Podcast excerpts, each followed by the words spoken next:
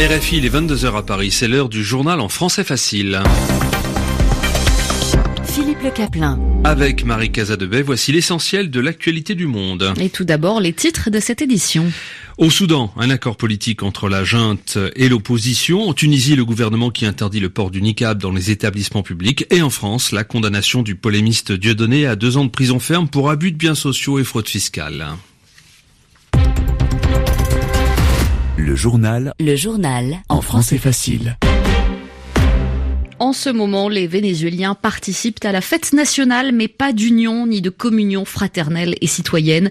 En effet, les deux camps qui s'opposent depuis plusieurs mois participent chacun de leur côté à une manifestation. Et juste avant cela, Michel Bachelet, la haut-commissaire des Nations Unies aux droits de l'homme, a rendu public son rapport sur la situation des droits de l'homme, justement. Un rapport accablant pour le gouvernement de Nicolas Maduro, aussitôt dénoncé par Caracas, qui estime que ce texte est truffé d'erreurs et d'imprécisions. Ce rapport fait état notamment de 7000 exécutions et d'une répression systématique des opposants. Et parmi les principaux acteurs de cette répression, Romain Le Maresquier, il y a les FAES, les forces d'action spéciale. Cette force spéciale a été créée en 2017 par Nicolas Maduro au départ pour combattre le crime organisé. Les FAES seraient responsables de très nombreuses exécutions extrajudiciaires selon le rapport de l'ONU qui fait état d'un usage excessif de la force de manière délibérée dans le but d'instiller la peur et décourager les éventuels manifestants. Les personnes interrogées lors de la mission de Michel Bachelet au Venezuela décrivent cette unité comme un escadron de la mort, un groupe d'extermination. Selon l'ONG vénézuélienne Provea, entre 2017 et 2018, plus de 3600 personnes ont été assassinées. 28% de ces morts sont attribuées aux FAES. Les techniques employées par ces hommes sont détaillées dans ce rapport exhaustif. Ils se déplacent dans des véhicules noirs et non immatriculés, sont toujours masqués. Lorsqu'ils arrivent dans un périmètre, ils bloquent les entrées et les sorties pour que personne ne sache ce qu'il s'y passe. Des hommes qui n'hésitent pas à abattre leurs victimes à côté d'autres membres de leur famille. Selon l'ONU, les FAES sont également devenus maîtres en matière de manipulation de scènes de crime. Le Haut Commissariat aux droits de l'homme réclame des enquêtes et des garanties pour que de tels actes ne soient plus perpétrés. Enfin, dans ses recommandations, Michel Bachelet appelle à la dissolution pure et simple de ces forces spéciales. Concernant la Libye, le Conseil de sécurité de l'ONU réclame un cessez-le-feu alors que vient de tomber ce bilan donné par l'OMS. Ce sont près de 1000 personnes qui ont été tuées et plus de 5000 blessés dans les combats depuis le début, il y a trois mois, d'une offensive du maréchal Khalifa Haftar contre la capitale Tripoli. Par ailleurs, le bilan du raid de mardi dernier contre un centre de migrants près de Tripoli s'est alourdi à 53 morts selon l'Organisation mondiale de la santé. Une page se tourne au Soudan. Oui, des scènes de liesse à Khartoum et Omdurman ont accueilli l'annonce d'un accord politique entre la junte et l'opposition. Après deux jours de discussion, le Conseil militaire de transition au pouvoir, depuis la chute du président Omar el-Béchir en avril, et l'opposition se sont entendus afin de partager le pouvoir durant une période de transition d'environ trois ans devant mener à des élections nationales. L'Égypte veut se doter d'un gazoduc géant la reliant à Chypre. Le président Abdel Fattah al-Sisi a approuvé la construction du premier pipeline sous-marin transportant du gaz naturel. Le gaz naturel est devenu un enjeu majeur pour la région de la Méditerranée orientale, mais également une source de tension, Agnieszka Kumor. Les découvertes récentes de quatre gisements en Méditerranée orientale ont entraîné une pluie d'accords signés entre l'Égypte et trois pays de la région, Chypre, la Grèce et Israël. Résultat, depuis l'an dernier, l'Égypte n'importe plus de gaz naturel liquéfié. Devenu autosuffisant, le pays entend devenir une nouvelle puissance exportatrice. Et c'est dans cette perspective que le Caire a décidé de faire venir du gaz afin de le liquéfier ses usines du nord du pays, puis de le réexpédier vers l'Europe. C'est dans le cadre de cette stratégie qu'en septembre 2018, un accord avait été signé avec Chypre pour la construction d'un gazoduc sous-marin de plusieurs centaines de kilomètres. Ce pipeline devrait transporter du gaz chypriote vers l'Égypte, puis faire le chemin inverse après sa transformation cet accord n'est pas sans susciter des tensions avec la Turquie. Ankara, qui occupe la partie partie nord de Chypre depuis 45 ans, entretient des relations tendues avec l'Égypte du président Al-Sisi. Pas de niqab dans les établissements publics en Tunisie. Le premier ministre Youssef Chahed explique que le voile intégral couvrant le visage, à l'exception des yeux, pose des problèmes de sécurité. Cette décision fait suite aux trois attentats suicides commis en une semaine à Tunis qui ont été revendiqués par le groupe État islamique. Au procès des suicides à France Télécom, des peines lourdes viennent d'être requises contre l'entreprise et l'ancien PDG Didier Lombard. Un an de prison, 15 000 euros d'amende. Il faut maintenant que les juges prononcent la peine qui leur paraît la plus juste pour que justice soit faite. Dieudonné condamné à deux ans ferme pour abus de biens sociaux, fraude fiscale et blanchiment. Le polémiste est reconnu coupable d'avoir détourné plus d'un million d'euros de recettes de ses spectacles. Il est également condamné à 200 000 euros d'amende.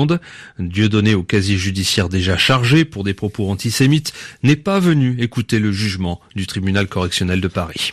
Un nouvel espoir pour les tétraplégiques, ces personnes paralysées des quatre membres. Une nouvelle technique a été développée et les résultats sont prometteurs. Elle permet de récupérer un usage des bras. Ces recherches viennent d'être publiées dans la prestigieuse revue médicale The Lancet, Simon Rosé. Ils sont 16 et tous ont subi un accident qui les a rendus tétraplégiques. Une lésion de la moelle épinière qui paralyse tout ce qui se trouve en dessous, en l'occurrence les quatre membres. Plusieurs recherches ont été menées pour essayer de rendre l'usage de leurs membres aux personnes paralysées, mais si l'on en croit l'équipe australienne à l'origine de cette nouvelle technique, peu sont aussi prometteuses. Elle consiste à aller chercher des nerfs qui sont attachés à des muscles toujours fonctionnels, ceux qui se trouvent donc au-dessus de la lésion.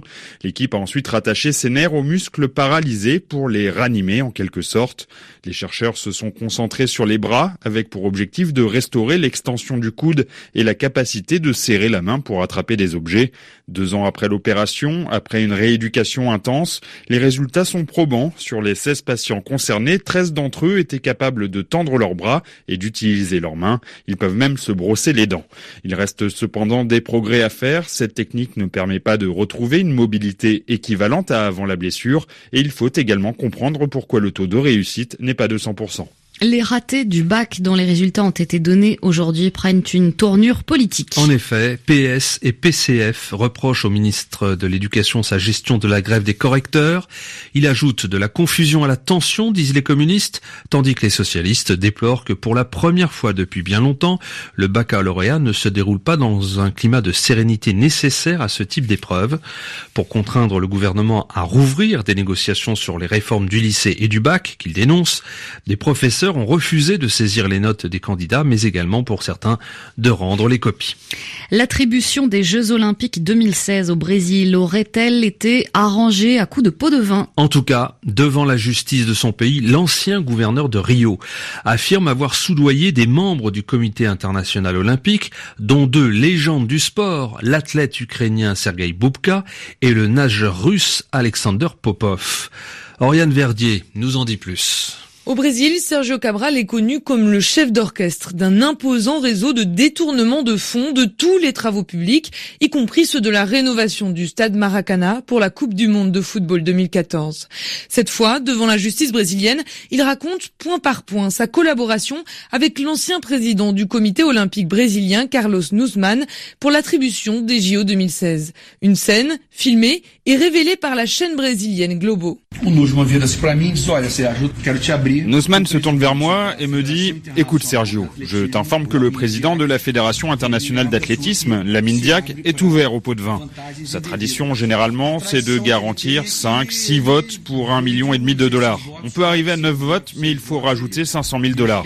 Moi j'ai dit D'accord, tu peux les lui garantir.